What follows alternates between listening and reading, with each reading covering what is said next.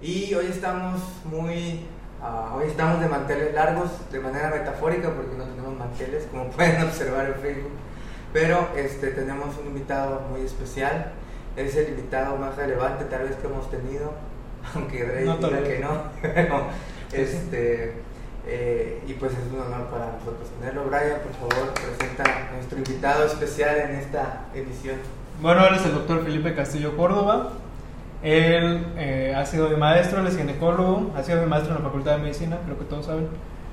Eh, él es ginecólogo y tiene una maestría en biología de la reproducción, Especialidad. Especialidad. Subespecialidad. Especialidad en biología de la reproducción. Y bueno, vamos a hablar sobre varios temas de sobre estas dos especialidades. Y bueno, ¿cómo le ha pasado? Muy bien, primero que nada, pues bueno, muchas gracias por, por, la, por la invitación. Este, he estado pensando pues que siempre es importante resolver algunas dudas en todos los foros donde uno se presenta, tanto, tanto desde el punto de vista médico, porque obviamente pues eh, recibo invitaciones para capacitación o actualización de ciertos tipos de temas que competen a mi especialidad, pero pues también en algunas ocasiones acudo a escuelas o acudo a lugares y bueno, pues estos foros también son importantes para que eh, no exista tanta desinformación sobre algunos temas, ¿no? Y para que las personas vayan quitándose mitos o creencias sobre algunas cuestiones y sepan pues lo que sí se está haciendo en verdad, ¿no? En, en- en algunas temáticas que conciernen, bueno, en este caso a mi especialidad o a mis especialidades. Ok. Y como usted, o sea, como que yo en el clavo, creo que se habla mucho, pero a veces se dice poco. Y creo que es parte del problema de la desinformación. ¿Y qué piensa sobre la actual pandemia? Híjole, la actual pandemia creo que nos vino a cambiar la vida por completo a todo, a todo el mundo, ¿no? A todas las personas, a toda la, a toda la, este, a todas las disciplinas, no nada más al- a, los médicos. Creo que los médicos ah, y el gremio médico en general, porque no nada más los médicos, creo que las enfermeras han sufrido un poco más que los médicos. Pero en general yo creo que el gremio médico ha sido el más golpeado en, este, en esta actual pandemia porque pues también pues somos seres humanos y también somos susceptibles a infectarnos, ¿no? Y estamos al, al contacto directo con algunas eh, personas que están infectadas, ¿no? Algunos más que otros, ¿no? Sobre todo los especialistas que tienen eh, relevancia en enfermedades respiratorias o que son expertos en vía aérea, ¿no? Que son en este caso las, los- las personas que, que necesitan una atención muy especial. Y bueno, y con respecto a la pandemia, eh, pues nos ha cambiado todo el modo de vivir. Creo que es el, el mundo antes del COVID-19 y el mundo después del COVID-19. Sí, sin duda.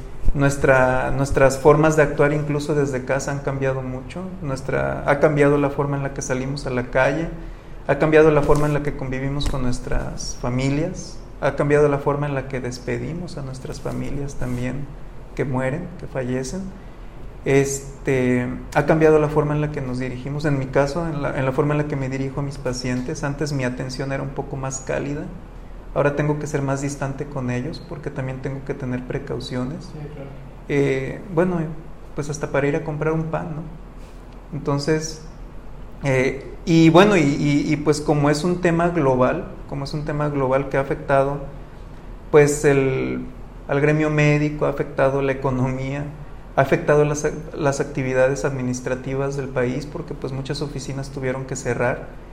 Eh, pues este también también en, el aspecto de mi especialidad pues se han creado o surgieron eh, muchas dudas ¿no? sobre cómo sobre cómo seguir manejando algunos aspectos ¿no? por ejemplo en cuestiones de embarazo si le debo o no le debo de hacer una prueba de COVID-19 a una embarazada antes de resolverla ¿no? antes de hacerle una cesárea o antes de atender un parto si para saber si ya tuvo o no tuvo la enfermedad o si está haciendo o si está cursando en ese momento con la enfermedad asintomática.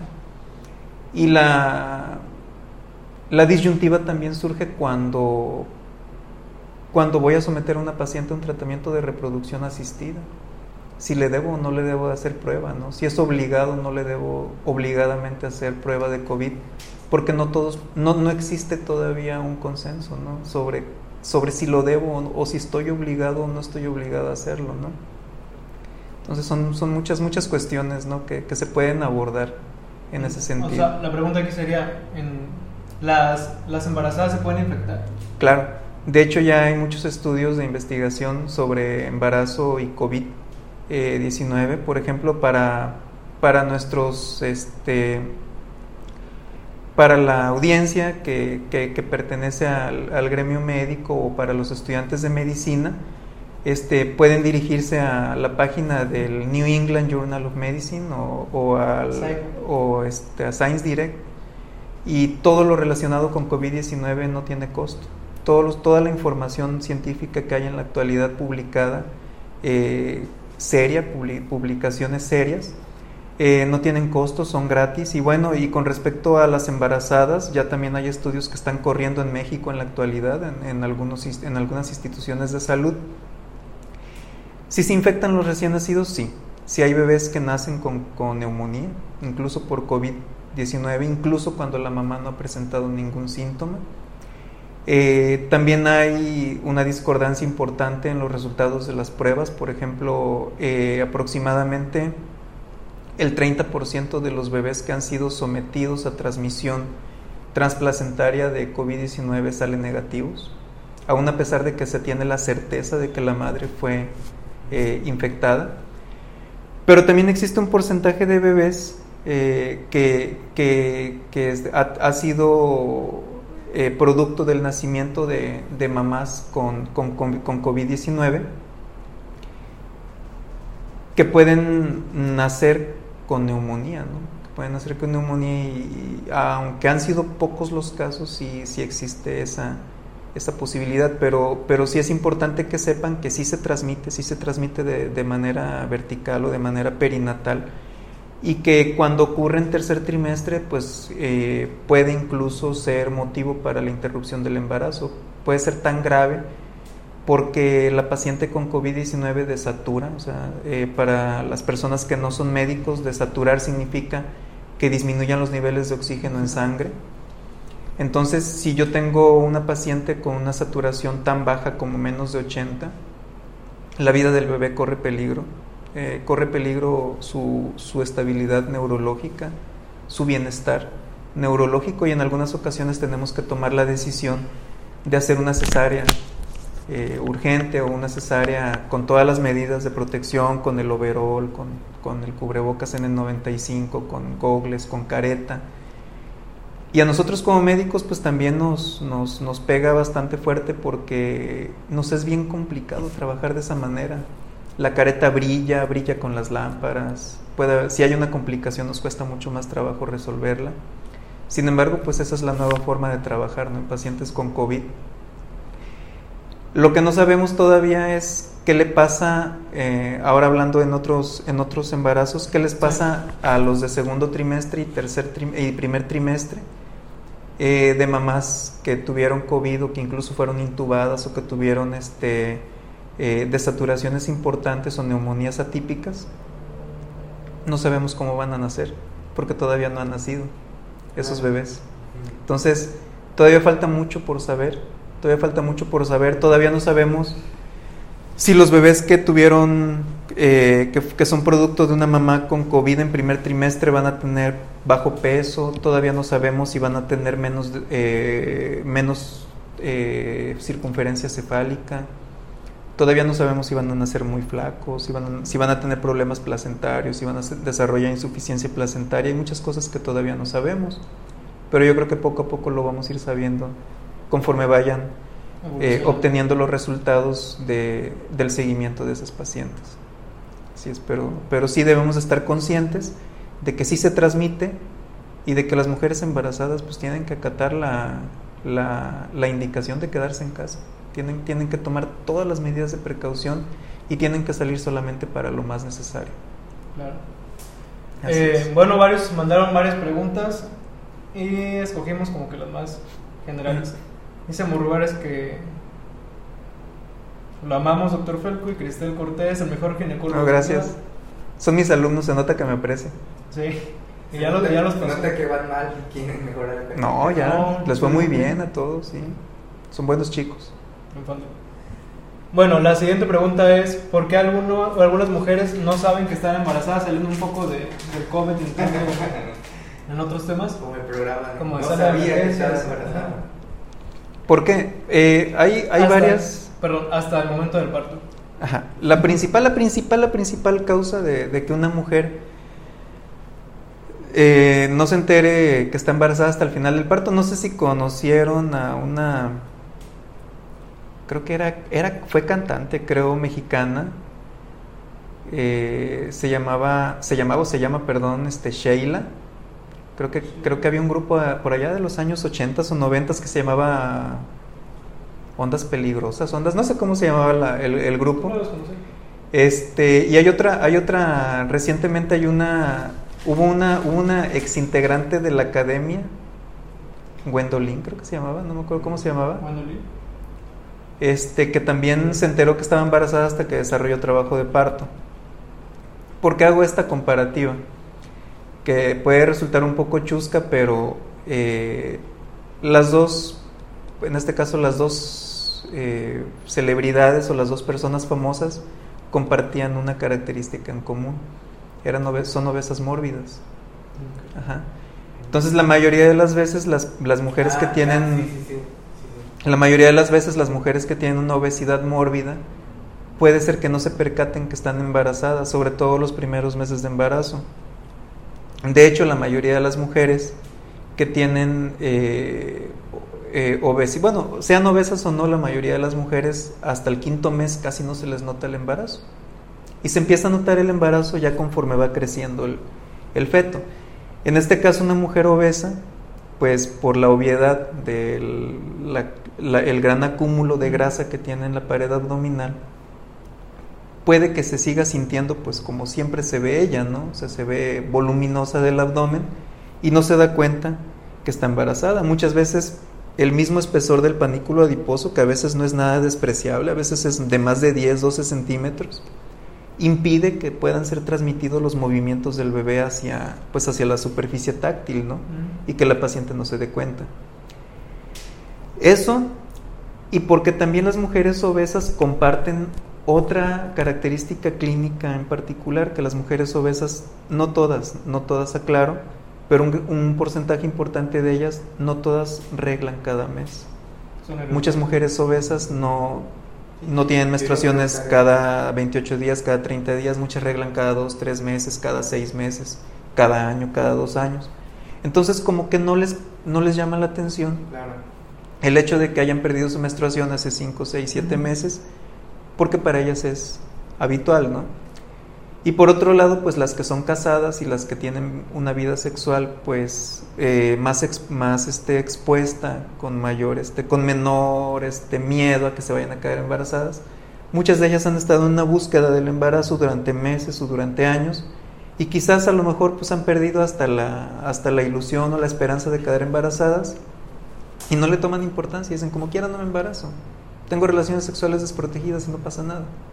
Entonces, estas son como que las causas más comunes, ¿no? Por las cuales una mujer puede no percatarse que, que está embarazada hasta el momento del parto, ¿no? De hecho, muy- es muy curioso porque muchas de ellas las llevan al hospital porque traen un fuerte dolor de estómago, ¿no? Y en realidad son las contracciones del, Sí, sí. del trabajo de parto. Incluso muchas de ellas ya llegan en un periodo expulsivo. Pero, o sea, tendrá que ver que los cambios fisiológicos en personas obesas, o sea, más bien la el desequilibrio fisiológico que hay en una persona obesa no le permita detectar ciertos cambios fisiológicos del embarazo. Mm, No precisamente. Eh, más que nada tiene que ver con el hecho de que algunas mujeres, y eso es algo aleatorio, no es algo, no es algo de que si va a ser niño tienes tales síntomas o si va a ser niña tienes tales síntomas, o que una vez con náuseas siempre hay náuseas o una vez con mareos siempre hay mareos, ¿no? Resulta que algunas mujeres cursan completamente asintomáticas en su embarazo, ¿no? Entonces, pues no se percatan, siguen haciendo sus actividades normales y no Y se dan cuenta. Y es normal. ser- Y eso es normal, ¿no? Es, nor- es normal que mujeres pasen o cursen su embarazo, como dicen por ahí coloquialmente, ¿no? Sin pena ni gloria. O sea, muchas mujeres, y digo que, que afortunadas, ¿no? Sí, a- aquellas que no presentan náuseas, que no presentan vómitos, que no presentan ningún síntoma, son pocas, pero las hay. Y a veces puede ser una coincidencia, ¿no? De que No hay síntomas, no hay menstruación, hay obesidad, no hay preocupación por quedarse embarazada y no se percatan, ¿no? Hasta el noveno mes. Digo, son casos anecdóticos, muchos, muchas veces cada uno de nosotros como ginecobstetras podemos tener por ahí un par de anécdotas de ese tipo de pacientes. A mí ya me pasó una vez con una paciente también muy gordita. Esa mujer ya había tenido como 6, 7 hijos, ¿no? Y llegó porque tenía mucho dolor, ¿no? Entonces, este, como ella ya tenía la experiencia de haber tenido muchos hijos, dijo, ah, caramba, pues que a poco estaba embarazada, ¿no? Y llegó ya pariendo. O sea, casi, casi, ya nada más, nada más recibimos al bebé, casi, casi nada más lo cachamos, ¿no? Pero ella obviamente sí, sí dijo, ah, caramba, creo que estoy embarazada ya en el último momento, ¿no? Ah. Pero durante los, ahora sí como que las, las anteriores 39, 40 semanas, la paciente no se había enterado que estaba embarazada. Entonces podríamos, o sea, resumir que, que una persona con un índice de masa corporal normal, Es muy poco probable que no se dé que cuenta que está embarazada porque se va a dar cuenta que le crece el abdomen. Ok. ¿algo más que comentar sobre Mm, esta pregunta? Pues no, creo que, creo que aquí más que nada todas comparten ese rasgo, ¿no? La obesidad. Porque una mujer con un peso bajo, digo peso normal o con un peso, incluso con sobrepeso, se le va a notar el embarazo, Claro. se le va a notar. Así es. Bueno, la siguiente pregunta tiene que ver con la salpingoclasia. Y pregunta, si no se ha tenido, si no se han tenido hijos y no se quieren tener, eh, ¿Se debe de hacer? Ajá. Sí, de hecho, de hecho existe una convención que se celebró en el año 2002, si mi memoria no me falla, en el Cairo, en Egipto. Hay una convención que se llama del Cairo, así lleva su nombre por la ciudad donde se hizo, así como los criterios de Rotterdam, De que tú, que tú conoces bien, de Sydney y de Sapporo. Este, entonces, eh, lo- la convención del Cairo, que fue hecha pues, ya hace pues, casi 20 años, ¿no? México fue partícipe, tiene, toda la audiencia tiene que saber que cuando nuestro país participa en algún foro mundial, por medio de obviamente de nuestro secretario de salud o de, o de algunos de nuestros subsecretarios de salud, este, al final del foro se firma un acta en todos los acuerdos que hayan llegado sus países, ¿no? Y parte de, esa, de ese acuerdo que, que se hizo en la Convención del Cairo, se habló, uno de los primordiales, los temas primordiales fueron sobre derechos humanos, ¿no? Y uno de los puntos que se acordó fue sobre el derecho a la, a la maternidad responsable, el derecho a la paternidad también. Entonces, esa convención nos dice, y ahora ya está transcrito a nuestra constitución política, porque todos los acuerdos internacionales que firma México en automático se publican en el diario oficial de la federación y pasan a ser parte de nuestras leyes, dice que todo individuo tiene derecho a decidir de manera responsable la cantidad de hijos y el espaciamiento que quiere tener en ellos y que es un derecho individual. ¿Qué, qué es espaciamiento? Espaciamiento significa que si yo quiero tener un hijo a los 20 años y no quiero volver a tener otro hijo hasta los 35, esa es mi decisión. Entonces, se, se los comento porque muchas veces en algunas instituciones, eh, al día de hoy, o sea, más de 20, o bueno, perdón, casi 20 años después, todavía algunos profesionales de salud le siguen diciendo a las mujeres, eh, no te voy a hacer la salpingoclasia si tu marido no firma. No te voy a hacer la salpingoclasia, o si es soltera, no te voy a hacer la salpingoclasia si tu mamá o tu papá no firman. Es un derecho humano. Y si una mujer dice, yo nunca he tenido hijos y no quiero tenerlos jamás, es su derecho y le tengo que hacer la salpingoclasia si es mayor de edad, obviamente. ¿Por qué? Porque tiene el derecho de decidir. Ya si después se arrepiente, si después dice, hijo, le cometí un error o algo, obviamente, para que yo pueda tomar la decisión de hacerle una salpingoclasia, pues me tiene que firmar un consentimiento informado donde yo le explico todos los riesgos, todos los beneficios que va a obtener también con el procedimiento. Firme ella, firmo yo, firman dos testigos que pueden ser familiares o no. Este, y con eso, bueno, yo, de algún modo el personal de salud tiene el amparo legal de decir, bueno, pues es que aquí la señora pues estaba consciente en sus facultades mentales eh, en, en solicitar el método, ¿no? En algunas ocasiones ha habido anecdóticamente, sobre todo personal de, digo, perdón, este, trabajadores de cierta institución del país, que es muy machista, en la que llega el esposo y quiere hacer un desastre porque él es el trabajador y porque ahí se hace lo que él dice. Y pues en algunas instituciones sí, sí ponen como re- regla de manera incorrecta que el esposo tiene que firmar. ¿Por qué? Porque una cosa es ser esposo o esposa y otra cosa es ser dueño de la otra persona, de la individualidad de cada quien.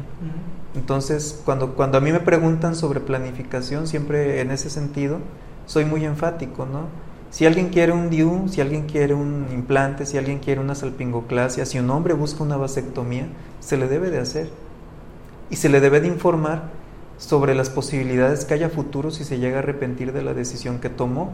Y si aún a pesar su decisión es muy firme, pues se debe de proceder a, re- a realizar el, el procedimiento que están solicitando.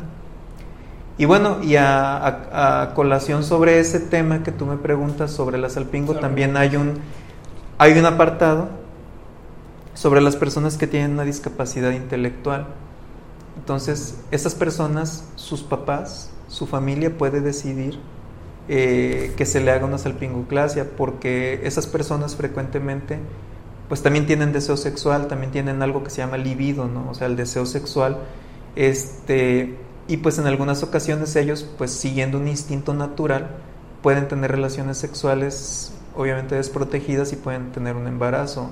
Y socialmente, socialmente hablando, esas personas no están capacitadas para, para poder atender a un, a, un- a una persona, entonces pues lógicamente pues antes de, de- de- antes de remediar algo que suceda eh, nos tenemos que anticipar, ¿no?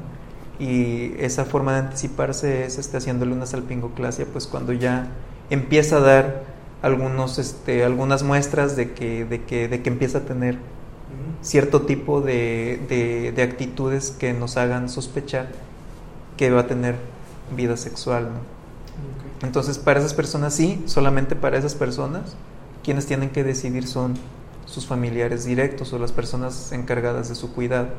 Fuera de esas personas que, que- que no tienen, que, que tienen discapacidad intelectual, todos los demás, todos los demás ciudadanos mexicanos, o al menos todos los que, los que vivimos en países libres, tenemos el derecho de decidir cuándo, cómo y, y el momento de realizar. Ok. Así es. También nos enviaron una imagen en donde está una duda, ¿no? Se titula lo que dice el color de tu menstruación y pues aparecen distintos, aparecen distintas este, imágenes de una toalla con distintos tonos o colores. Por ejemplo, voy a leer una. Rojo brillante, eh, sangre recién arrojada. Café o negro, residuos de tejido en la sangre. O sea, la pregunta es, ¿qué tan verídico es esto y qué tanta repercusión tiene en una mujer? Bueno, repercusiones, pues depende de la causa, ¿no? El- es cierto que el color del sangrado o el color del manchado transvaginal, porque no, todo, no siempre es sangrado, nos habla mucho de, qué, qué, enfermedad puede estar cursando una mujer o qué proceso natural puede estar cursando. Por ejemplo, eh, si es una mujer que no, que no está embarazada y que no está en periodo de, cuarentena, por decir así, eh, o que no está eh, en la posmenopausia, o que no es una niña prepuber, el sangrado rojo brillante normal y que aparece cíclicamente, pues nos habla de una menstruación normal.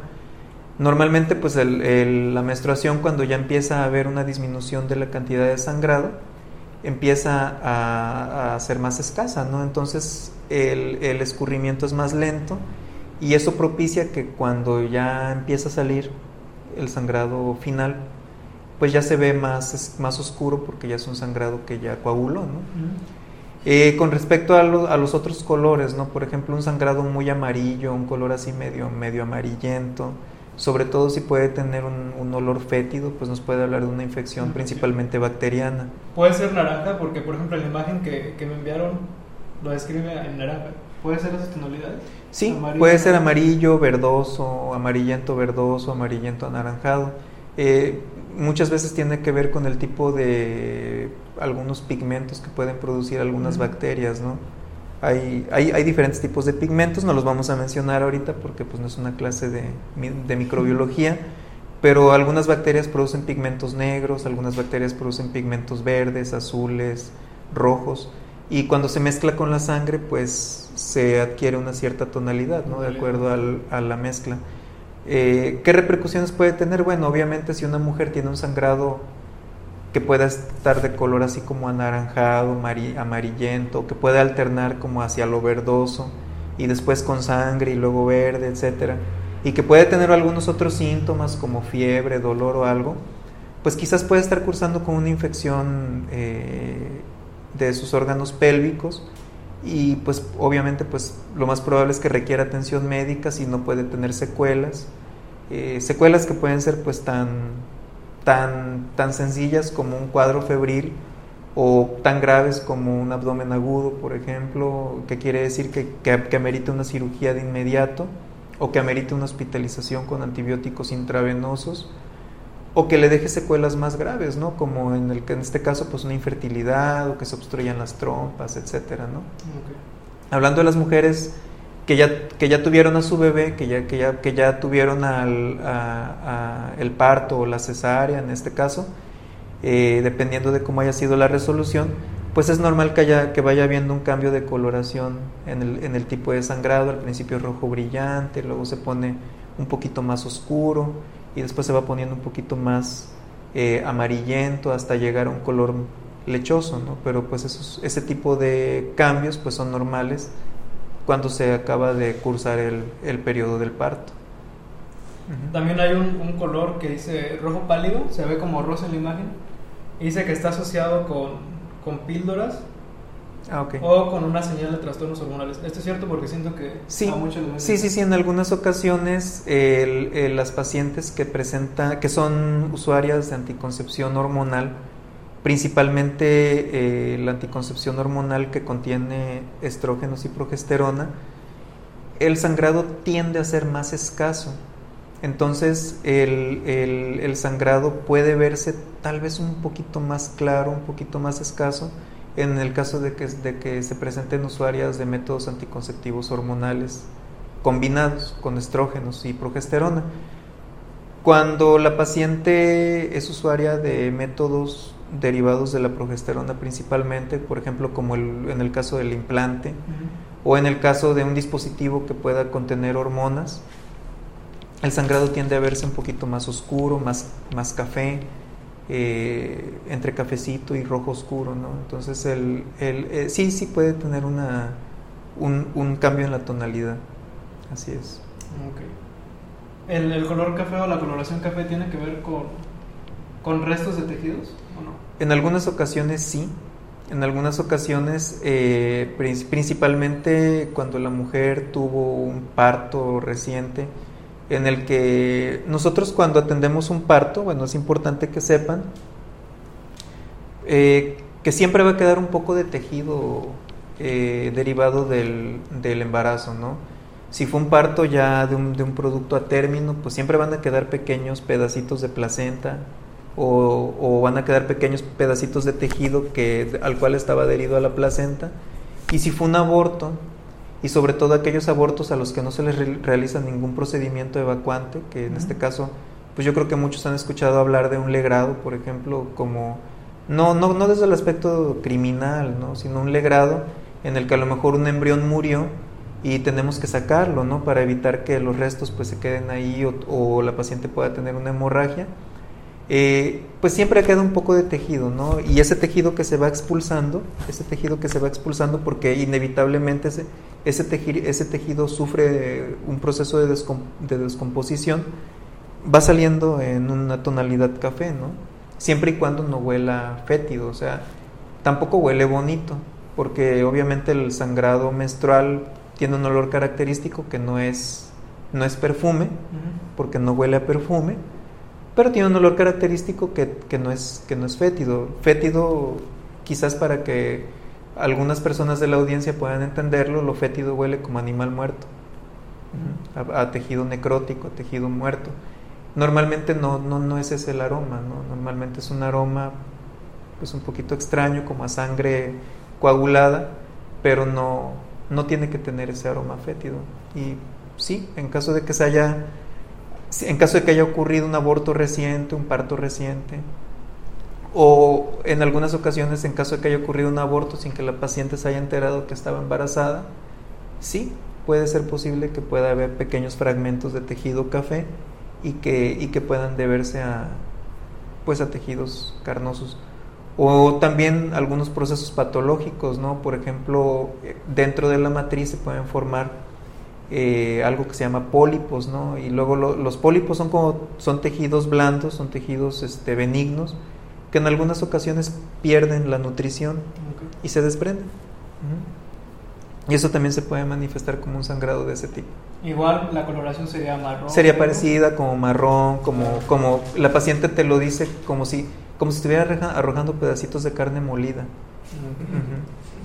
Entonces eso es importante porque, o sea, sabemos que esto no va a ser una guía absoluta para que se automedique, no. No, no, no. No, sí, claro, obviamente tienen, tienen que entender que obviamente pues si hay flujos amarillos, verdes, este fétidos principalmente, pues obviamente tienen que recibir atención médica y obviamente con, con respecto a lo que explicamos, obviamente pues si, si yo soy una paciente que acaba de tener un aborto eh, porque pues perdí a mi bebé y pues empiezo a sacar un pedacito de tejido café, pues no, si no tengo fiebre, no tengo hemorragia ni nada, pues no me debe de alarmar, ¿no? Quizás lo debo de considerar algo normal. Así es. Regresando al tema de la salpingoclasia, porque preguntó alguien, eh, la pregunta es, ¿cuál, ¿qué tan alta es la probabilidad de, del, éxito, de la eficacia de, este método? Porque, bueno, dice, yo leo que en la bibliografía que la probabilidad es muy baja, pero no es nula. ¿Qué tan alta es la probabilidad? Sí, depende, depende la técnica y depende el artículo que hayas leído. Eh, la, eh, existe algo que se llama, bueno, criterios de elegibilidad de la OMS, que ahí viene la, eficacia de todos los métodos anticonceptivos. El de la salpingoclasia me parece que es de 0.02, o sea que quiere decir que, pues, que pues, prácticamente uno a dos de cada mil procedimientos que se realizan pueden recanalizar. Puede estar ligado a muchos factores que falle una salpingoclasia. Una es la experiencia del, médico que la hace. Eh, sabemos bien que existen muchos lugares, incluso en nuestra ciudad, que son hospitales escuela, donde hay médicos que se están formando para ser especialistas en ginecología y obstetricia y que obviamente tienen que llevar una curva de aprendizaje.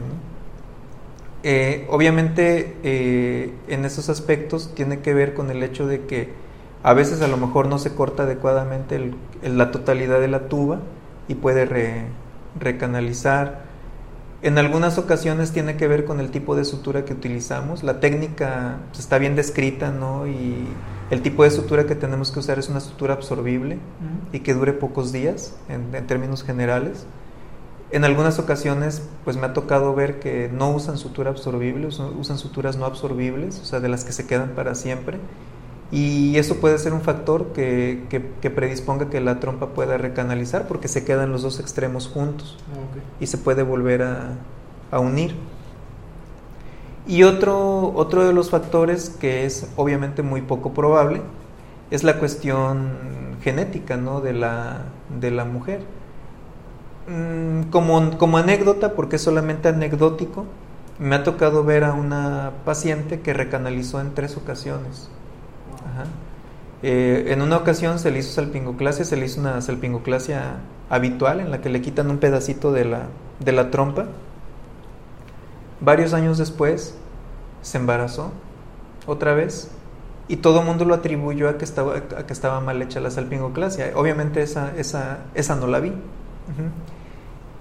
Pero después, como cuatro o cinco años después de que le habían hecho una segunda salpingoclasia, eh, le, quitaron el extremo de la trompa que se llama fimbria. O sea, si ustedes han visto un esquema de la trompa de falopio, se ve, se ve la matriz como con dos bracitos así, como dos manitas.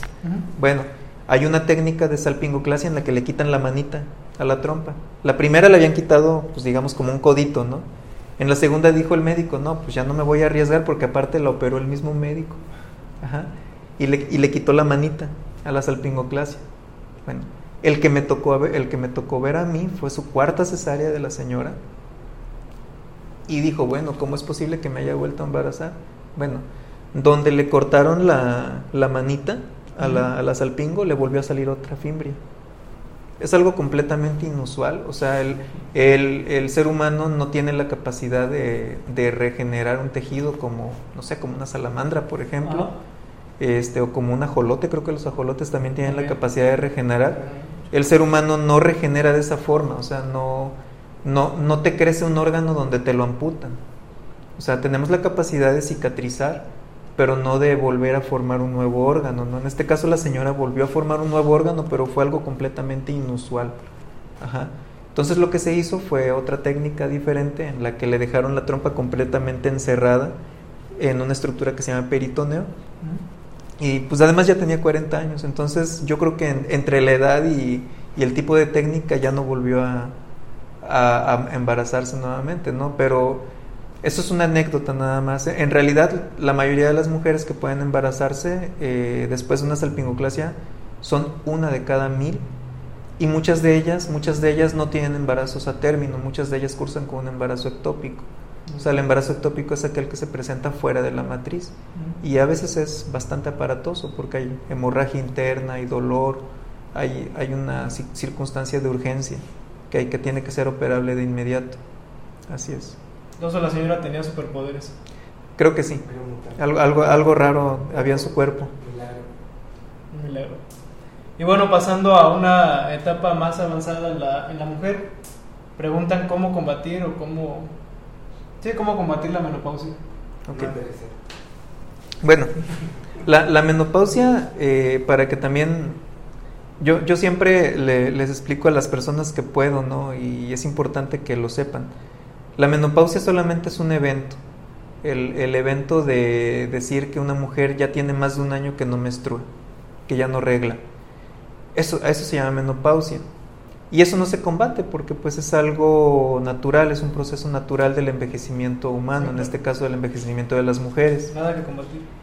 Pero eh, quizás a lo mejor la, la pregunta está más dirigida a, a qué hacer para combatir el climaterio o el síndrome climatérico, que es una serie de síntomas que una mujer puede presentar eh, como consecuencia del cese de la actividad del ovario. En este caso, eh, considero que si no existe, si no existe ninguna contraindicación, existen muchas contraindicaciones, ¿no? Pero si no existiera ninguna contraindicación para que una mujer reciba una terapia hormonal en la menopausia, eh, es, un, es un buen momento de oportunidad que le podemos brindar a una mujer porque estos sucesos se asocian habitualmente a enfermedades cardiovasculares en el futuro. O sea, una mujer que tiene muchos bochornos libera al final de todo el proceso libera una sustancia que se llama noradrenalina, ¿no? Y la noradrenalina genera inestabilidad en la capa interna de las arterias, ¿no? Que se llama endotelio. Y eso, eso puede ocasionar que pueda dar, brindarle en, en- en un futuro inestabilidad a, una placa- a la placa de ateroma, ¿no? Y una mujer pueda sufrir más enfermedades cardiovasculares isquémicas, ¿no? En este caso, como por ejemplo un infarto, una- un, una, este, un tromboembolismo venoso, una enfermedad cerebral vascular, que aquella que no presentó bochornos o que aquella que sí fue tratada.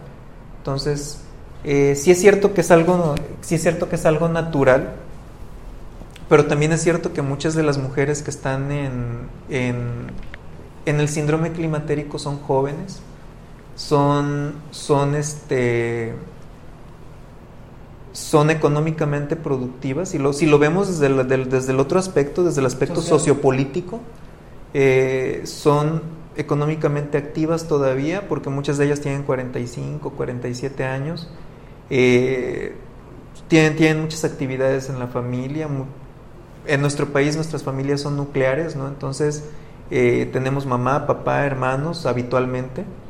Entonces eh, la mamá, pues creo que para todos nosotros es como el pilar más fuerte de nuestra casa.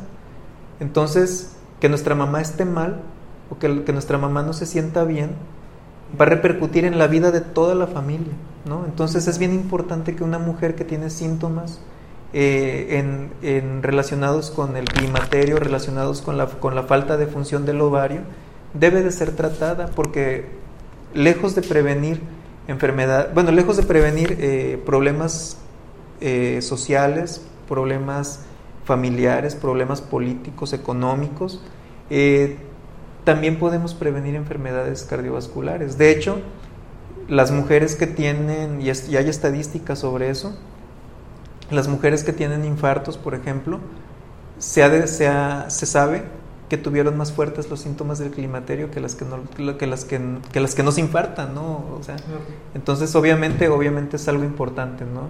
Y obviamente también existen contraindicaciones, ¿no? Aunque, aunque la paciente se sienta muy mal y, y no, no este, y, y tenga muchos síntomas y esté asociado, pero si existe una contraindicación para darle una terapia hormonal, no se la voy a dar. Pero es importante que la audiencia sepa que existen terapias no hormonales, que existen alternativas para que las mujeres se sientan bien, que no están no van a tener tanto beneficio como las terapias hormonales, pero van a disminuir los síntomas, ¿no? Y al atenuar los síntomas, al atenuar los bochornos, las taquicardias, las palpitaciones, voy a disminuir riesgos, ¿no? Voy a mejorar la calidad de vida de la paciente y obviamente voy a mejorar pues la vida de todos los que le rodean a esa paciente, ¿no? Claro. Entonces- y también, Ah, pero- ¿Mm? ¿No? también este, hay un otro tipo de menopausia, por llamarlo de alguna forma, que es la menopausia inducida. Así es. ¿Qué de estas mujeres? Ajá, la, la diferencia entre la menopausia natural y la menopausia inducida, bueno, la, la menopausia natural es aquella pues que ocurre eh, alrededor de los 47 años, más menos dos, así lo dicen nuestras, nuestra- nuestras guías mexicanas, ¿no? nuestras guías de práctica, que pueden variar un poco en, la, en, las, diferentes poblaciones. Y es normal o es habitual que ocurra después de los 40 años hasta los 55 años, ¿no? Antes de los 40 años se llama fallo ovárica prematura y debemos de buscar las posibles causas. Pero también existe la menopausia inducida, ¿no? Que esta eh, es aquella que, que, que se provoca, que se produce por la, por la, este, por el efecto de algunos procedimientos médicos, ¿no? En este caso, ¿Cuáles? por ejemplo, eh, una paciente que cursa con un cáncer, por ejemplo, de ovario, una- un cáncer cervicuterino, un cáncer de endometrio, pues tenemos que en algunas ocasiones quitarles el útero. Digo en algunas ocasiones porque no siempre se quita el útero, pero cuando existe la indicación de quitar el útero, se tiene que quitar. O por ejemplo, aquellas que tienen cáncer de ovario, que puede ser eh, bilateral y que son jóvenes y que nunca han tenido hijos, pues a lo mejor les induzco la menopausia, aunque no les quite el útero, pues a veces les tenemos que quitar los dos ovarios, ¿no? O en aquellas mujeres que han recibido tratamientos de quimioterapia por algún cáncer que no tenga nada que ver con lo ginecológico, por ejemplo una leucemia, un linfoma, este, algún otro tipo, tipo de cáncer, o aquellas mujeres que han sido sometidas a radiaciones, eh, por ejemplo, pues no sé, por un cáncer de colon o por alguna otra eh, enfermedad maligna, ¿no? También aquellas, aquellas mujeres que pueden tener, al- bueno, que esto no es inducido, ¿ah? pero también es importante que sepan que aquellas mujeres que tienen alguna enfermedad autoinmune, eh, por ejemplo lupus o una enfermedad eh, poliglandular múltiple, pueden, pueden tener también una menopausia, una, una, perdón, una falla ovárica prematura, ¿no? porque los anticuerpos también pueden dañar los ovarios. Entonces, pueden ser varios escenarios. También es importante, no sé, mencionar que, que las mujeres con menopausia inducida tienen una, unos riesgos mayores, ¿no? Hasta donde sé, sobre todo cardiovasculares, de igual manera. Así es. Eh, el, el hecho de que, el, de que nuestro corazón, bueno, el que en este caso el, el corazón de las mujeres y que su sistema circulatorio se deje de exponer a los estrógenos que le causan mucho beneficio, eh, sí, sí pueden desarrollar enfermedades cardiovasculares antes de tiempo, ¿no? Por eso, por eso es cierto que las mujeres que tienen una menopausia inducida o que tienen una falla ovárica prematura, por ejemplo, aquellas que tienen alguna enfermedad genética como el llamado síndrome de Turner, por ejemplo, que sus ovarios dejan de funcionar a una edad muy temprana, o que por alguna cuestión médica se le tuvieron que extirpar los dos ovarios, es importante que se les ofrezca una terapia hormonal al menos hasta la edad natural de la menopausia, ¿no? Que en este caso en nuestro país la edad natural de la menopausia es a los 47 años, ¿no? Y sobre todo, obviamente que no, nuevamente insisto, que no haya ninguna contraindicación para hacerlo. Y también es importante porque de manera secundaria se previene el deterioro neurológico, se previene el desarrollo de demencia, se, se previene el desarrollo de Alzheimer, eh, que son cuestiones que habitualmente o son situaciones médicas que habitualmente ocurren a una edad más avanzada. Pero en este caso, pues parece ser que se precipita por la falta de estrógenos. ¿no? Eh, también eh, la terapia en este tipo de mujeres es importante porque tenemos que prevenir algo que se llama osteoporosis. Ah, Entonces es importante la salud ósea también porque, porque la, las pacientes con, con, una falla ovárica prematura o que, se les, o que tienen una menopausia inducida, eh, la terapia hormonal va a ser de mucha ayuda para que no tengan osteoporosis. Acuerden, bueno, debes de recordar que la, que la, que la, que la consecuencia final de la osteoporosis pues es una fractura de cadera, una fractura de columna y que puede ser eh, causa de incapacidad permanente. Entonces no sería padre que una mujer de 40, 45 años cuando está viviendo pues apenas a la mitad de su de su de su de su ¿cómo se dice? de su este ay, ¿cómo se llama la parte de su vida este de la no no no no que está viviendo su vida la, la mitad de su vida del de la de la vida que debe de la vida promedio que hay en nuestro país. Ah, la esperanza de, vida. esperanza de vida esa palabra. Este no, no, no, está padre que una mujer que está viviendo apenas a la mitad de su esperanza de vida ya esté fracturada de cadera no y que tenga que depender de otras personas o, o que o que tenga una fractura de columna y que le haya aplastado dos, tres vértebras y que, y que haya quedado con, pues, con una incapacidad permanente, ¿no? Y que no se pueda mover ya de, de la cama. Sería, es, es, muy lamentable, ¿no? Sin embargo, pues obviamente es importante pues que, que se conozca que, que, que, ese tipo de situaciones pues deben de ser tratadas, ¿no? O más bien, en este caso, pues todos los médicos o todos los que son médicos deberían de orientar en ese sentido a las pacientes para evitar este tipo de riesgos. Y, lo que menciona me, me, interesa mucho, me gusta porque habla sobre un tratamiento, un, una atención médica a una paciente. Y en nuestro país, o sea, seguido escuchamos la típica frase de algo me voy a morir, pero es que no te vas a morir, o sea, vas a vivir muchos años tal vez con un padecimiento que puedes o atenuar o, Así es. o parar. Sí, claro, y, y obviamente eh, todo, todo tiene que ver con la prevención, ¿no? El, definitivamente no tiene ningún sentido, bueno sí, pero como que ya no, ya no tendría mucho objeto que yo le iniciara un medicamento para la osteoporosis a alguien que ya se fracturó. O no tiene mucho sentido que un diabético inicie su dieta cuando ya tiene insuficiencia renal terminal. O sea, digo, sí es importante que lleve su dieta, ¿no? Pero como que ya no, ya no le va a beneficiar mucho en ese momento de su vida, ¿no? Va a ser más paliativo. Su tratamiento va a ser más paliativo, es más, todo lo contrario, ¿no? A, lo mejor si existen médicos, si alguien me escucha, quizás van a decir, está, en un error Felipe, pero quizás si yo tengo un, paciente en, en, etapa terminal y que ya no puede, ya no hay nada que hacer y le queda poco tiempo de vida, quizás yo le diría, come todo lo que quieras. O sea, disfruta los pocos días de vida que te quedan o sea, el, eh, eso, eso, quizás estoy equivocado, ¿no? Quizás es un error, porque no lo debería de decir, porque, porque debería yo decirle a la, gente que tenga una dieta, ¿no? Pero, pero, pero yo le diría a la gente, pues sabes que si ya te queda poco tiempo de vida, pues come, come todo lo que se te antoja, ¿no? Si toda tu vida que debiste de haberte cuidado, no comiste lo que debías y en ese momento comiste todo lo que se te antojaba, ¿por qué ahorita ya te quieres cuidar cuando ya no hay nada que hacer por tu vida, ¿no? Cuando ya lo único que te queda es que te demos cuidados para que sufras menos. Entonces, sí es importante, es importante que, cuidamos, que cuidemos, perdón, ese aspecto de la prevención. Debemos de prevenir para y, y además sale más barato prevenir que tratar. Sí, más vale prevenir. Así es.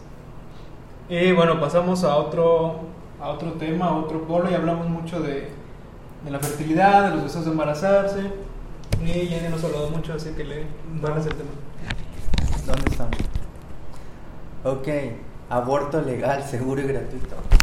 ¿Cuál es su opinión doctor, respecto a este tema? Sobre todo en estos últimos días ha estado muy, muy de polémica.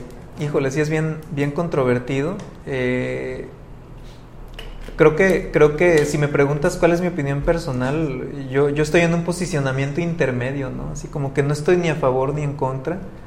Eh, porque, porque a veces ves, ves los dos aspectos, ¿no? Ves el aspecto de, de una persona que no tiene absolutamente nada que ofrecerle a un bebé.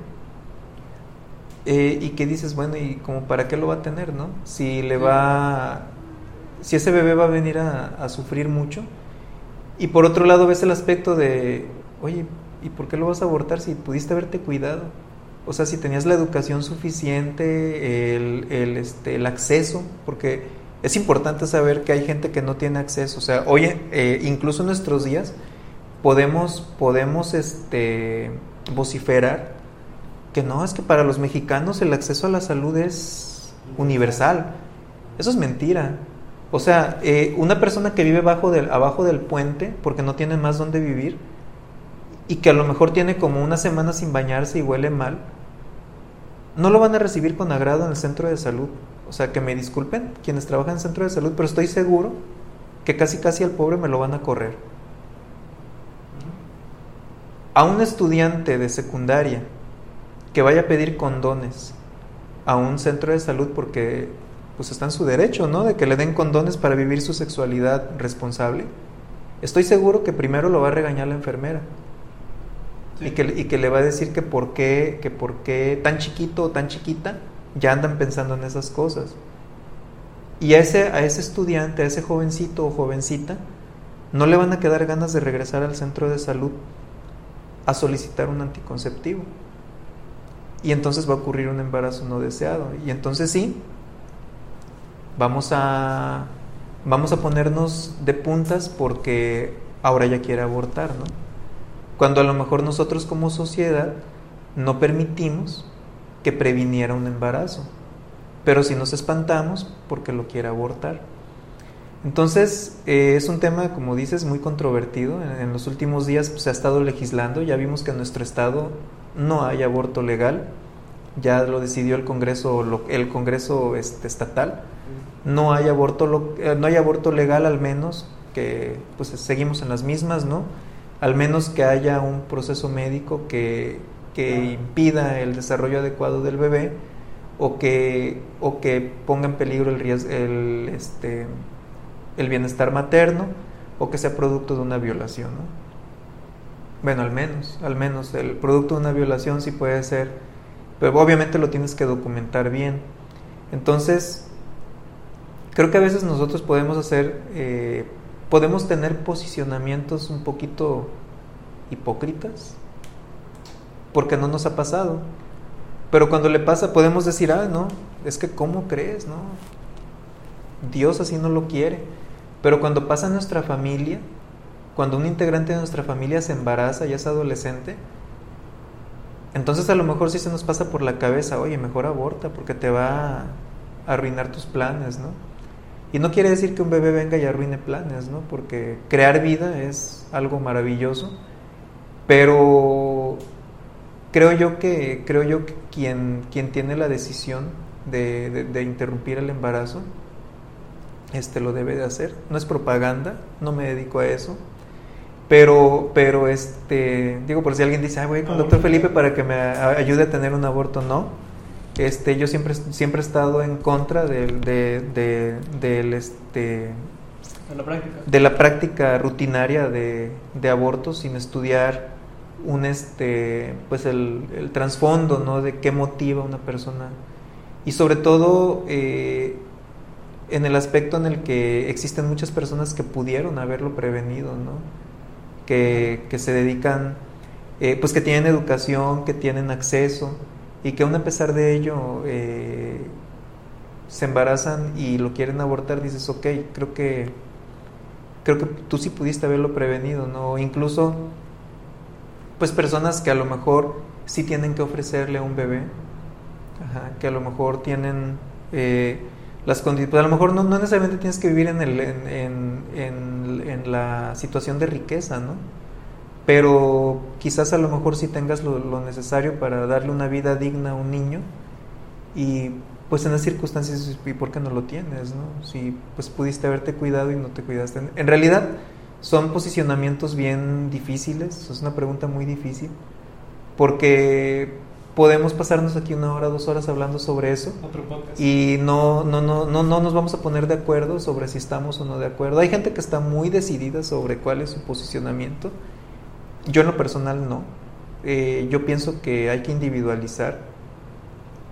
Eh, definitivamente cuando hay indicación médica pues se tiene que practicar un bebé muerto, un bebé mal formado, este, un bebé con, con un problema genético muy grave que, el- que vaya a que tenga una alta probabilidad de muerte al momento del nacimiento, dices, bueno, pues para qué continuar un embarazo que está destinado a morir.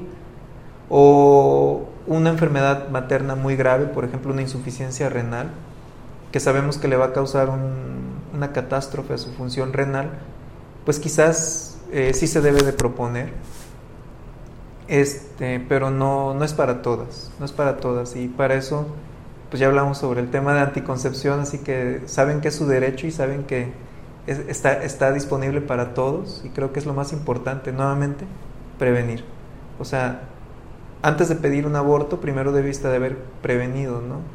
Si a pesar de que lo, pre- de que lo previniste, que usaste un método anticonceptivo de manera consistente, etcétera, y el condenado método falló, entonces sí solicita un aborto porque tienes todo lo- para decir, oye, mira, yo me cuidaba, yo tomaba las pastillas, aquí esto, lo otro, y me falló el método, ¿no?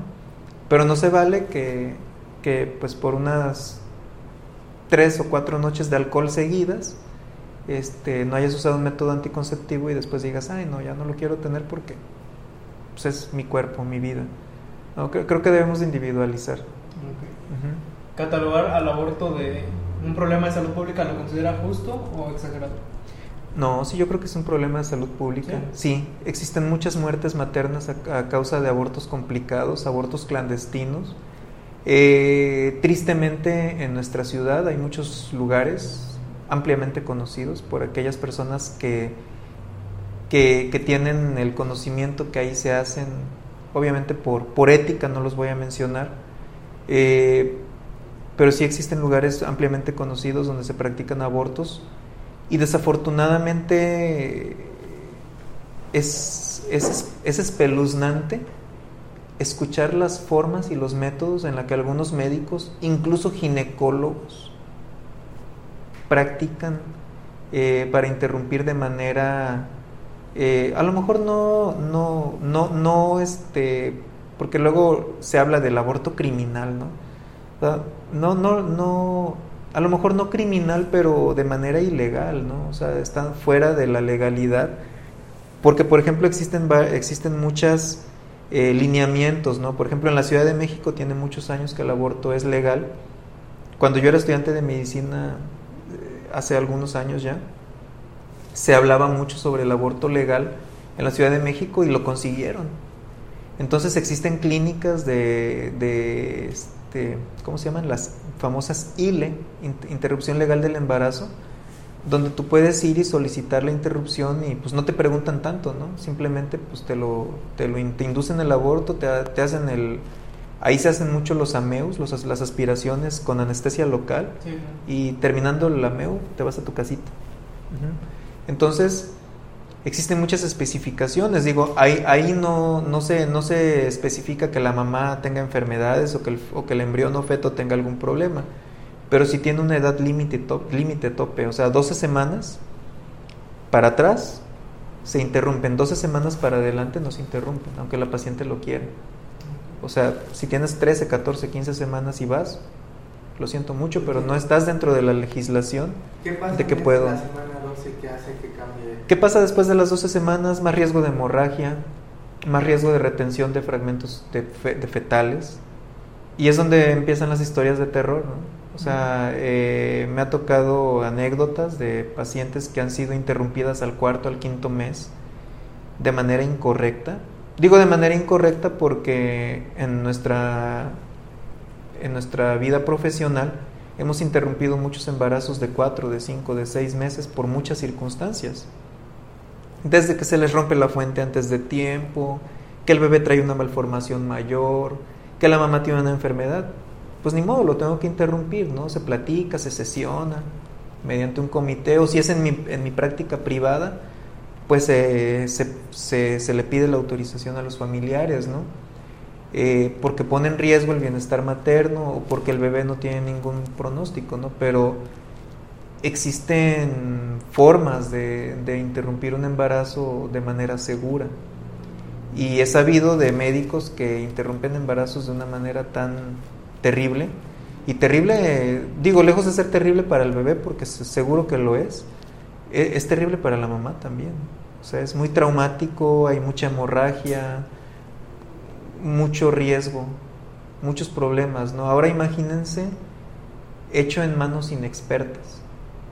O sea, estoy hablando de lo terrible que puede ser con un especialista, que he sabido, sí. O sea, mi vida laboral es aquí en la ciudad de Papantla, aquí en Poza Rica y en Papantla. Anécdotas aquí y anécdotas allá, de especialistas. Ahora imagínense las anécdotas que he escuchado de los no especialistas. O sea, de la gente, de las, de las, de las personas inexpertas, de las personas que buscan una, una remuneración económica, que lo hacen con fines de lucro nada más. Y eh, hablaba yo de esas clínicas, ¿no? Donde ya mucha gente ya sabe que ahí se hace y van directamente, ¿no? A, a ponerse en manos de gente inexperta. Entonces, creo yo que el aborto legal no es para todos. Hay que seleccionar, hay que seleccionar bien pero qué mal que no se haya legislado o que no se haya, que al menos no se hayan evaluado a lo, mejor algunos puntos que pudieran haber sido relevantes, porque en esa búsqueda de, de, de solución, o sea, si, si una paciente ahorita va conmigo a las 18 semanas y yo por lo demás le veo que su embarazo está bien, se los puedo asegurar que yo no le voy a interrumpir el embarazo, aunque sepa cómo hacerlo pero ella va a ir a buscar, ella no, no va, no va a, a este, no, no, se va a quedar contenta con que yo le diga que no y va a decir, ay bueno está bien. Ella se va a ir y va a ir con otro, con otra persona que le diga que sí. Y es ahí donde las pacientes se, someten a un riesgo innecesario. Por eso sería importante que como en la Ciudad de México se crearan eh, centros o de pequeñas oficinas ¿no? dentro de, de los hospitales públicos que, que, valoren o que evalúen la interrupción legal del embarazo, ¿no? para que más mujeres no dejen de perder la vida eh, cuando solicitan ese tipo de atención. Les digo, para mí no es una atención agradable, para mí no es, no es, no es bonito que una mujer aborte, pero sí sería bueno que para, pa, para quienes no les afecte de manera moral, porque hay médicos que pues, no les afecta, como en todos, ¿no? Es como, como, como a las personas que ves en la calle, hay quienes les da miedo la sangre y hay quienes no les da miedo la sangre. A mí me da miedo mmm, este, este, apagar una vida, ¿no? No me gusta, siento feo. Hay médicos que no. Entonces, sería bueno que, que, la gente que se empleara en, esas, en esos departamentos pues fuera, fuera gente bien preparada y que, y que las pacientes no corrieran riesgos innecesarios. Claro. Porque Así igual es. es. importante mencionar que es un derecho de la paciente, pero no es un, un deber, bueno, en este caso no, porque no está legislado. Pero no es un deber del médico porque existe algo que se llama objeción de conciencia. Así es, es que desde el punto de vista legal no es un derecho. O sea, es, es, no, no, no, podemos decir que es un derecho todavía, o sea, de hecho, pues esa es la lucha, ¿no? Sí, sí, sí. Esa es la lucha para que se convierta en un derecho. Y es ahí donde, donde pues ya no, ya no me voy a meter más en esas cosas porque van a decir, ah, no, el doctor es este, es este, va en contra de, de, la, de la ideología, ¿no? Al contrario, yo respeto todas las ideologías, eh, sin embargo, oficialmente en nuestra legislación todavía no es un derecho, al menos no aquí, en la Ciudad de México sí. Ok. Y bueno, la última pregunta que es sobre la concepción in vitro y el útero prestado. ¿Qué nos puede decir mm. acerca de? Ok, específicamente, in vitro, específicamente en qué sentido? ¿In vitro con útero prestado o in vitro solamente y aparte el útero prestado? Mm, Lo que entendí es que manejan dos este, in vitro y útero prestado. Ok. Eh, La fertilización in vitro, bueno, pues es una técnica, es una técnica en la que nos, eh, los, que nos los, los que nos dedicamos a la reproducción eh, hacemos que una mujer ovule de manera múltiple, le provocamos la formación de muchos óvulos para que posteriormente, cuando sea el momento adecuado, esos óvulos puedan ser extraídos de su cuerpo y puedan ser este, eh, colocados en un, en un laboratorio eh, a los expuestos a los, a los espermatozoides, ya sea de su pareja o de un donante, eh, y se, se puedan guardar después en una incubadora para ver si fecundaron o no, y después de unos días, o a veces después de unos meses, o hasta, de- hasta incluso después de unos años, esos embriones puedan ser colocados en el cuerpo de esas mujeres con la finalidad de que se puedan embarazar.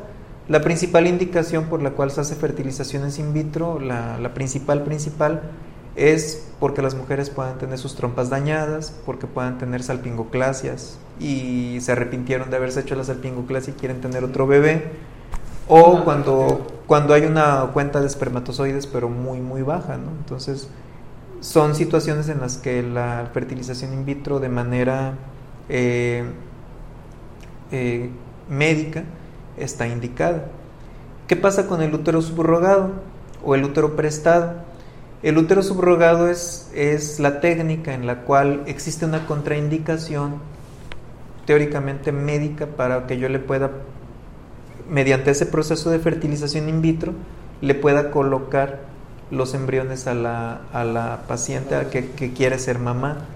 En ese caso ella busca un- una persona que, que le haga el favor o que le pueda firmar un contrato en la que pueda llevar sus embriones hasta el término y que después le, le entregue a su hijo o a sus hijos, ¿no? Y es ahí donde empiezan los problemas, porque es una cuestión de que, como en el aborto, no, no está legislado en todo nuestro país. Eh, estaba, estaba legislado en tres estados solamente, o estaba, o estaba permitido en tres estados, que eran Morelos, Guerrero y Tabasco.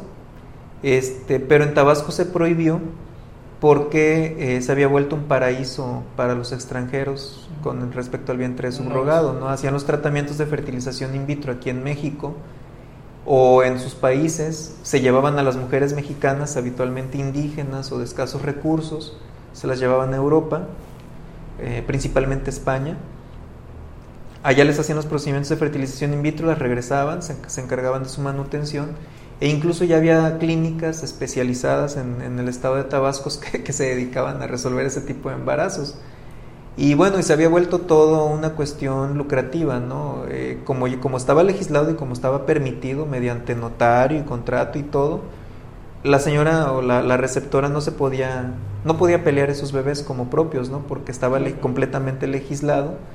Y como las autoridades corruptas supieron eso, entonces les vendían a los, a los extranjeros o a los propios mexicanos los certificados de nacimiento que son gratuitos, se los vendían en un, pro- en un costo aproximado de 17 mil pesos. Entonces empezó a volver una cuestión demasiado lucrativa y se canceló esa ley en Tabasco. Y en la actualidad esa ley está vigente solamente en Morelos y en Guerrero, pero con muchas, con muchas limitaciones. Ajá, Ya no se puede hacer todo el, el- el- el- festín que habían hecho en Tabasco, pero sí, teóricamente cuando una mujer quiera someterse a un tratamiento como, como ese, que es el útero subrogado, porque como habíamos dicho, por alguna enfermedad, por, por algún tipo de cáncer, etcétera, se le tuvo que haber extirpado el útero con sus ovarios y con los, con sus óvulos y con los espermas de su esposo, se pueden crear embriones que no van a poder crecer en su cuerpo, pero pueden crecer en el cuerpo de otra mujer. Y entonces sí, las cuestiones legales, el, el abogado que se encargue de llevar esas cuestiones legales tiene que hacer los trámites en los estados donde sí está permitido, para que no haya ningún problema, porque también la problemática a la que se enfrentan las personas que quizás no lo, no lo hicieran con, con todas las de la ley es que eh, la, receptora en, el momento que ella quiera pueda arrepentirse y decir, no, no te los voy a entregar, son mis hijos. Y según las leyes mexicanas dice que los, los, los mexicanos o los hijos de una mujer son, son de aquellos de quien los lleva en el vientre y quien los pare. ¿no? Entonces, eh, oficialmente, si tú, si tú pariste a un bebé o si tú tuviste un- una resolución obstétrica, nadie en este país te puede obligar a hacerle una prueba genética al bebé para que demuestren que, que es genéticamente de otra persona. ¿Por qué? Porque salió de tu cuerpo. Y no pueden obligarte, si hay constancia de que ese bebé nació del vientre de una mujer, eh, que a lo mejor pudo haber estado sometida a ese tipo de tratamientos, y si ella dice, no, no te lo entrego, ninguna autoridad la puede obligar a hacerle una prueba genética, porque hay constancia de que nació de su cuerpo. Entonces, en ese sentido, eh, sí debemos de ser bien cuidadosos con este tipo de pacientes, con las cuestiones legales principalmente, y se deben de, se deben de terminar los trámites en los estados que corresponden. Así es. ¿Algo más a comentar, Yedi? Este, ¿Cuánto tiempo tenemos? Pues, no sé, pues, es demasiada información. ¿No lo has procesado todavía? Este, pues yo creo que agradecer al doctor por la, la información, por responder todas las preguntas. Solo tendría una, una, una pregunta para terminar. Este, pues, eh, por lo que lo escuché, pues ha dedicado yo creo que muchos años de esfuerzo de, eh, de estudio, de lectura, a- a- seguramente así como nosotros y la audiencia ha orientado a muchas otras personas. Este, ¿y, y, por qué, doctor? ¿Por qué, por qué invertir eh, años de vida y su esfuerzo y todo en, en adquirir este conocimiento y, y tener esta práctica como, como médico, gine- ginecólogo? ¿Qué es lo que lo motivó personalmente a, a tomar este camino en su vida? Híjole, esa, esa pregunta me la he replanteado durante muchos años también yo. No, creo que, creo que tiene que ver mucho con nuestra, pues con nuestra vocación, ¿no? Al final de cuentas, eh, nuestra vocación de servicio. eh, siempre la gente a veces malinterpreta la cuestión de vocación de servicio con otorgar sin recibir nada a cambio, ¿no? No es tanto así, la vocación de servicio es de, de prestar una, una atención hacia las personas, ¿no? Porque no todos tenemos vocación de servicio. Por ejemplo, no sé, a, a lo mejor una, una, un, una persona que tiene, que tiene una, una especialidad en, en cuestiones de informática muy avanzada, es muy útil en la vida de todos nosotros, ¿no? Pero propiamente no, no ofrece un servicio a las personas directamente, ¿no? Como un abogado, por ejemplo, como un médico, como un arquitecto, ¿no? Que, que está en contacto directo con el cliente o con el paciente. Creo yo, creo yo que, es, que esa es la, la, la vocación ¿no? que, que nosotros tenemos, ¿no? De, de, ir este, adquiriendo pues las herramientas necesarias para poder resolver eh, algunos problemas y, y sobre todo no dicen que cuando haces lo que te gusta no nunca nunca nunca trabajas en tu vida no y creo yo que es cierto eh, cuando nosotros estudiamos medicina pues pues va viendo algunas algunas ramas que nos que nos gustan más no y es ahí por donde nos vamos nos vamos inclinando. Entonces es ahí donde uno va decidiendo hacer gine- en mi, en mi caso pues ginecología y obstetricia. Y cuando ya estaba dentro de la especialidad, pues me di cuenta que me gustaban mucho las cuestiones de hormonas y las cuestiones de reproducción. Y es por eso que me incliné a hacer la subespecialidad en biología de la reproducción. Creo que todo se va dando a su, en su momento, ¿no? Este, al principio solamente cuando, cuando terminamos yo creo que el bachillerato, lo, lo único que tenemos claro quizás es que nos queremos dedicar a la- al, al ámbito de salud, ¿no? A veces no todos podemos estudiar medicina, pero después optamos por entrar a enfermería o a otras carreras, psicología, eh, nutrición, química, etcétera, que pueden tener este eh, relación con las con las cuestiones médicas, ¿no?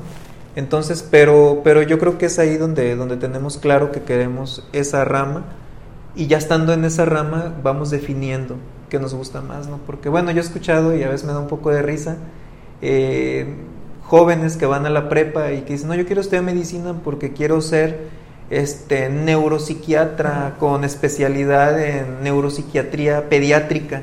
Ya, ok, este, bueno, buen tu, bueno tu punto, ¿no? Pero a lo mejor cuando veas un verdadero paciente psiquiátrico, si es que entras a la facultad de medicina, mm, vas a darte cuenta que a lo mejor no era como lo veías en las películas, ¿no?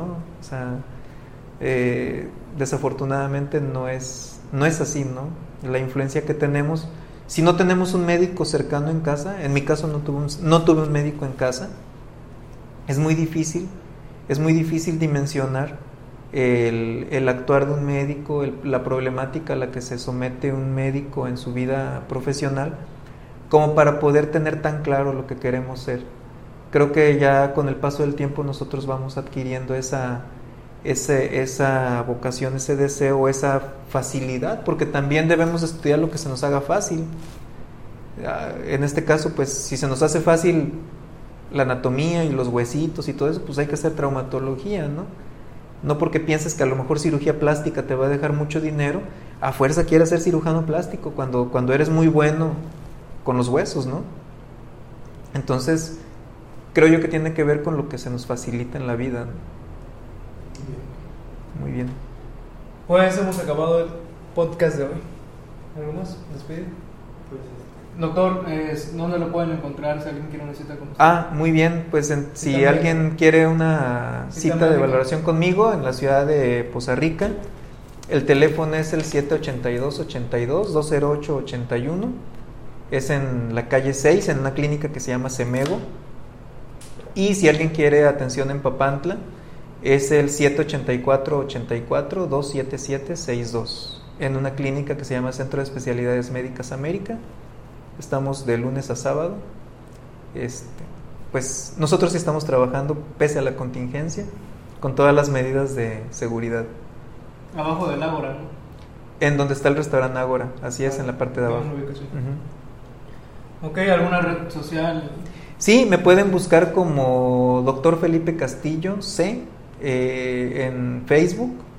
Y pues es la única red social que manejo. Todavía no, no tenemos página de Instagram, pero pues ahí están nuestras publicaciones. Hay un poco de información hacia las pacientes sobre los difer- las diferentes temáticas que, que abordamos en la especialidad. Bueno, muchas gracias, doctor. No, gracias a ti por la invitación y espero que pues les sirva de mucha, que sea de utilidad esta información para, para tus seguidores. Claro. Gracias. gracias.